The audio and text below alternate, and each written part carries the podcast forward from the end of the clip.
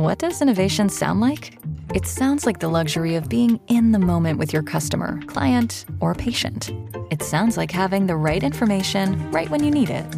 It sounds like being at your best for your customers and your business. Thanks to Highland's intelligent content solutions that improve digital processes, innovators everywhere are able to do their thing better, whatever that thing is. Now, who doesn't like the sound of that? Highland, for innovators everywhere. Visit highland.com. Bei Sundern, da hat eine Fläche von 30.000 Quadratmetern gebrannt. Das ist wieder obligatorische Umrechnungsgröße, circa vier Fußballfelder. Und das waren 200 Feuerwehrleute im Einsatz. Es sind aber Gott sei Dank keine Menschen verletzt worden. Aber es gab auch ganz viele kleinere Brände. Denn es war heiß bei uns in NRW. Mit Temperaturen knapp unter 40 Grad war gestern der bislang heißeste Tag des Jahres. Wurde gestern der Hitzerekord geknackt und wie verlief der Tag? Darüber sprechen wir gleich im Podcast.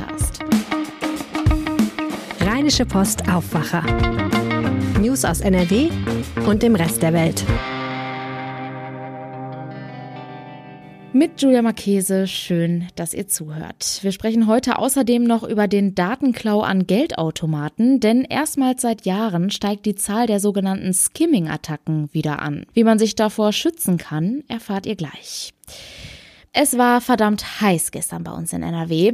Viele Städte haben schon mittags über 30 Grad gemessen. Auch bei mir zu Hause habe ich die 30 Grad Marke geknackt. Auf meinem Thermometer waren es am Nachmittag ganze 34 Grad. Gut, ich wohne auch in einer Dachgeschosswohnung, aber draußen waren die Temperaturen zum Teil noch höher. Über den bislang heißesten Tag des Jahres spreche ich jetzt mit unserer Reporterin Lilly Stegner. Hi. Hi, Julia. Wie heiß war es denn gestern in den Städten bei uns in NRW? Ziemlich heiß. Es war zwar nicht so heiß, wie es Anfang letzter Woche noch erwartet wurde. Da kursierten ja irgendwelche Wettermodelle, die bis zu 45 Grad prognostiziert hatten. So schlimm war es dann nicht. Aber wir hatten schon flächendeckend 36, 37, teilweise 38 Grad und äh, an ganz punktuellen Stellen, also der, der heiße Asphalt in der Innenstadt oder so, war dann schon auch mal über 40 Grad. Aber ich sag mal so, die 40 Grad Marke war dann doch auch das Ende der Fahnenstange in den meisten Städten. Das sind schon echt hohe Temperaturen. Wurde denn gestern auch der Hitzerekord geknackt? Also der Hitzerekord liegt ja aktuell bei 41,2 Grad für Deutschland. Der wurde 2019 in Duisburg gemessen. So heiß war es nicht, aber wie gesagt, wir haben an der 40 gekratzt. Wie ist denn dein persönliches Hitzeempfinden? Kamst du gut mit der Hitze klar? Weil ich muss sagen, dadurch, dass es bei mir zu Hause auch so unfassbar heiß war, hat mir die Hitze gestern tatsächlich echt zu schaffen gemacht. Ja, also es war natürlich schon heiß, aber ich muss sagen, ich, ich schwitze lieber, als dass ich friere. Also mir ist, mir ist das hier lieber, auch wenn es bei mir echt auch zu Hause wirklich warm war. Aber ich habe hier schön den Ventilator hinter mir stehen und lasse mich die ganze Zeit ein bisschen belüften und das hilft schon mal. Das klingt auf jeden Fall schon mal sehr gut. Kommen wir nochmal zu einem anderen Thema. Gab es denn gestern auch Zwischenfälle? Ich habe im Laufe des Tages gesehen, dass es unter anderem im Sauerland in der Nähe von Sundern einen größeren Waldbrand gab. Genau, das war, äh, wie du so schon sagst, bei Sundern. Da hat eine Fläche von 30.000 Quadratmetern gebrannt. Das ist äh, wieder obligatorische Umrechnungsgröße, circa vier Fußballfelder. Und das waren 200 Feuerwehrleute im Einsatz. Es sind aber Gott sei Dank keine Menschen verletzt worden. Aber es gab auch ganz viele kleinere Brände ähm, an, an Bahnübergängen zum Beispiel oder äh, Stroh, das sich entzündet hat. Es ist einfach wahnsinnig heiß und dazu ist es halt auch schon seit Wochen viel zu trocken und das ist natürlich immer ähm, ja für die Waldbrandgefahr ein großer großer Antreiber. In Deutschland gab es auch fast flächendeckend eine Waldbrandgefahr von vier von fünf. Das ist echt schon krass. Und äh, hier im Westen war teilweise sogar die höchste Warnstufe vom Deutschen Wetterdienst ausgerufen worden. Hm. Würdest du denn sagen, die Städte sind generell schlecht auf die hohen Temperaturen vorbereitet? Das kann man schon so sagen. Wir hatten uns in der letzten Woche ein bisschen mit Hitzeschutzplänen in NRW beschäftigt und da muss man sagen, da sind viele Städte wirklich nicht besonders gut vorbereitet. Also konkrete Maßnahmen fehlen da. Auch ist oft die Architektur in den Städten nicht richtig auf solche Temperaturen vorbereitet. Und das wird gerade jetzt in Zeiten des Klimawandels, wo wir solche Temperaturen ja immer öfter haben, ähm, immer wichtiger. Also wenn man sich alleine überlegt, dass früher solche Hitzerekorde teilweise über Jahrzehnte bestanden Konten und in den letzten ja, fünf bis zehn Jahren eigentlich fast jährlich äh, übertroffen werden, ist das schon eine Nummer, wo sich Städte, glaube ich, in Zukunft wirklich mit auseinandersetzen müssen, wie man die Menschen vor solchen hohen Temperaturen schützen kann. Man muss nämlich auch sagen, dass gerade solche Ballungsräume wie hier in NRW prädestiniert dafür sind, dass solche hohen Temperaturen sich auch einfach lange halten. Denn wenn der ganze Beton von den ganzen Häusern einmal aufgeheizt ist, dann bleibt das auch eine Weile so. Wie geht es denn mit dem Wetter in NRW weiter? Heute soll es sich ja immerhin schon wieder ein bisschen abkühlen. Genau, heute wird es kühler, aber halt ja, lange noch nicht kühl. Also es werden schon noch Temperaturen über den 30 Grad erwartet, was aber natürlich im Vergleich zu gestern schon mal echt äh, ja, eine Abkühlung ist. Es wird auch gewittriger, bewölkter und gerade in der Nacht zum Donnerstag kann es dann wirklich auch zu Unwettern und äh, flächendeckendem Regen kommen. Das heißt, ab Donnerstag ist das Wetter dann ein bisschen regnerischer und nochmal etwas kühler. Also den Hitzehöhepunkt haben wir definitiv hinter uns, fürs Erste zumindest. Heißt das, wir kommen von der Hitze in so ein schwül warmes Wetter? Könnte passieren. Das wird auf jeden Fall gewittrig. Also das, äh, ich persönlich finde auch immer, dieses Schwül ist auch ein sehr, sehr persönliches Empfinden. Aber klar, Gewitter und Niederschläge bringen immer eine höhere Luftfeuchtigkeit mit. Da kann es dann schon mal schwül werden, gerade wenn die ganze Umgebung noch so aufgeheizt ist von dem heißen Dienstag. Der Hitzerekord wurde gestern bei uns in NRW also nicht geknackt. Dennoch lagen die Temperaturen vielerorts bei knapp 40 Grad. Die Infos dazu hatte Lili Stegner für uns. Vielen Dank. Sehr gerne. Mal schnell ein bisschen Geld am Automaten holen. Das machen ja die meisten von uns und denken darüber vermutlich gar nicht weiter nach. Immer wieder kommt es aber vor, dass Betrüger Geldautomaten manipulieren und wenn wir dann Geld holen, greifen Diebe unsere Daten ab und können damit an unser Geld kommen. Und die Zahl dieser Fälle ist jetzt gestiegen. Georg Winters aus der Wirtschaftsredaktion.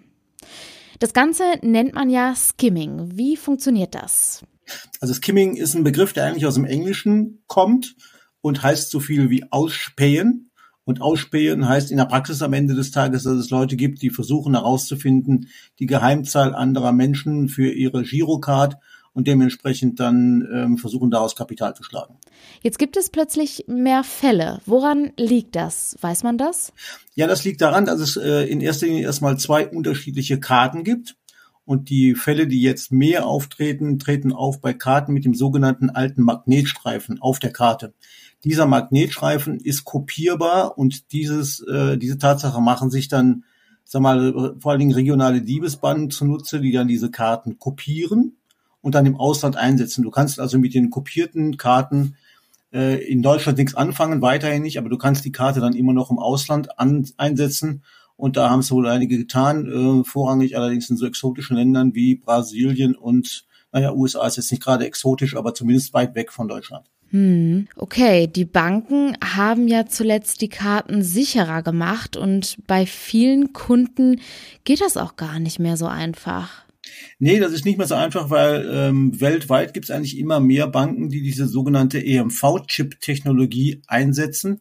Und das heißt am Ende dann des Tages, dass die, ähm, dass der Datensatz nicht nur auf der Karte verschlüsselt ist, sondern beim Geldabheben die Karte auch noch auf ihre Echtheit geprüft wird. Und wer dann eine kopierte Karte hat, der hat dann also als Dieb keine Chance, weil er die Echtheit dieser Karte ja nicht nachweisen kann. Was kann ich denn als Kunde tun? Ja, äh, ich könnte, ich könnte es mir jetzt einfach machen und einfach sagen, Leute, zahlt einfach nicht mehr mit Bargeld, sondern tut das, äh, was manche ja erwarten, nämlich Bargeld loszahlen. Äh, dann kann euch die Geheimzahl so nicht geklaut werden. Das passt natürlich aber auch nicht ganz, weil ich sowohl im Supermarkt als auch im Restaurant als auch an der Tankstelle teilweise ja meine Geheimzahl auch eingeben muss. Insofern funktioniert das nicht. Ähm, was hilft am Ende des Tages? Man muss verhindern, dass diese Geheimnummer von irgendwelchen Kriminellen ausgespäht wird. Und da hilft dann der alte Trick, dass man beim äh, PIN eingeben die andere Hand quasi drüber legt, wie so eine Art Schutzschild und dann darauf achtet, dass äh, niemand im Grunde diese, dieses Ding abfotografieren kann. Ähm, es kann natürlich dann immer noch sein, dass ähm, Datendiebe mit Minikameras dann ausspähen, die irgendwo aufgesetzt sind und gefälschten Tastaturaufsatz auf die äh, oder über den Geldautomaten angebracht haben.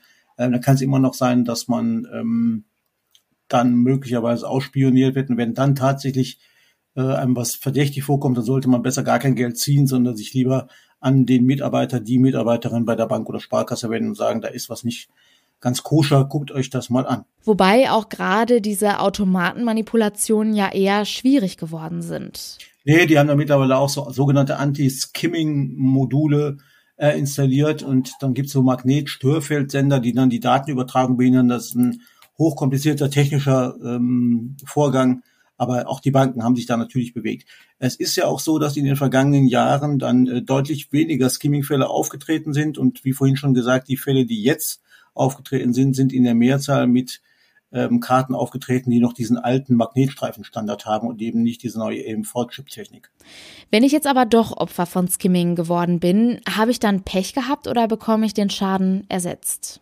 Ja, das hängt ja wie so oft immer so ein bisschen vom äh, von von der Fahrlässigkeit oder von der Sorgfalt äh, ab, die der Kunde angewandt hat. Ganz wichtig erstmal vorab, wenn man merkt, dass die Karte weg ist, sofort die äh, Sperrnotrufnummer 116 116 wählen und sofort die Karte sperren lassen, äh, damit man dann zumindest dafür sorgen kann, dass nicht noch mehr Geld abgehoben wird.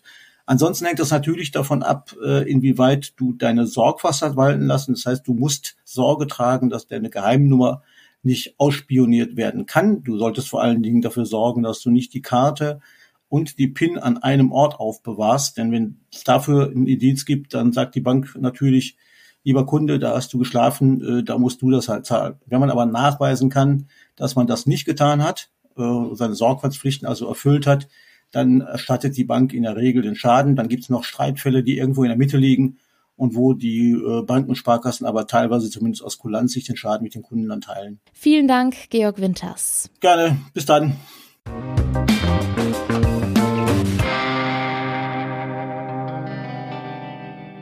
Unter Polizeischutz hat gestern in Duisburg der Prozess um einen Mord im Rockermilieu begonnen. Angeklagt sind sechs Männer, die zur Tatzeit Mitglieder des Motorradclubs Hells Angels gewesen sein sollen. Fünf der Angeklagten sollen sich am 9. Januar 2014 in Mönchengladbach an dem Mord eines 32-Jährigen, der ebenfalls Mitglied der Hells Angels gewesen sein soll, beteiligt haben. Er soll damals unter dem Vorwand eines geheimen Waffengeschäfts dazu gebracht worden sein, in einen Autoanhänger in Mönchengladbach zu steigen der mit einer Plane bedeckt war. Kurz darauf traf den 32-Jährigen ein Schuss in den Hinterkopf. Die mutmaßliche Waffe war eine Maschinenpistole mit einem aufgesetzten Schalldämpfer. Teile der Leiche tauchten später zerstückelt und einbetoniert im Rhein auf.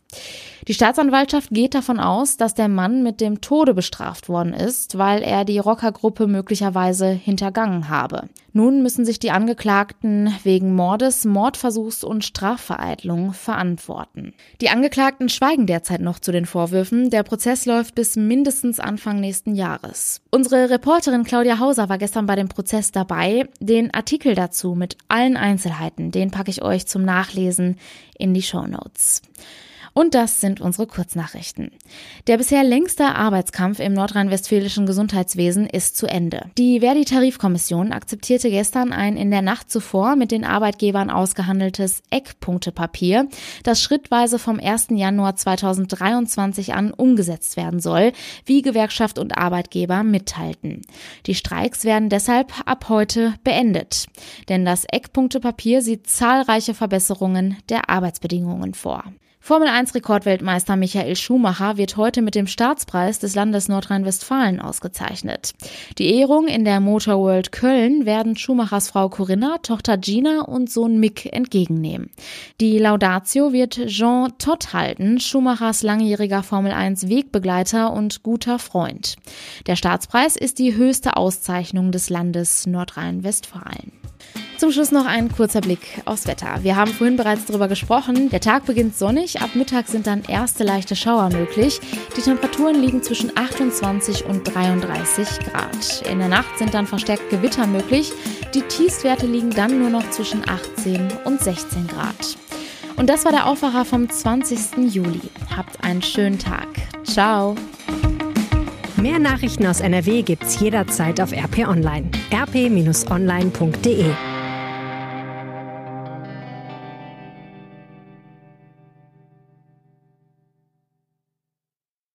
Highland, we're all about celebrating little wins and little ways to innovate digital processes. There's no customer pain point too small for us to help with.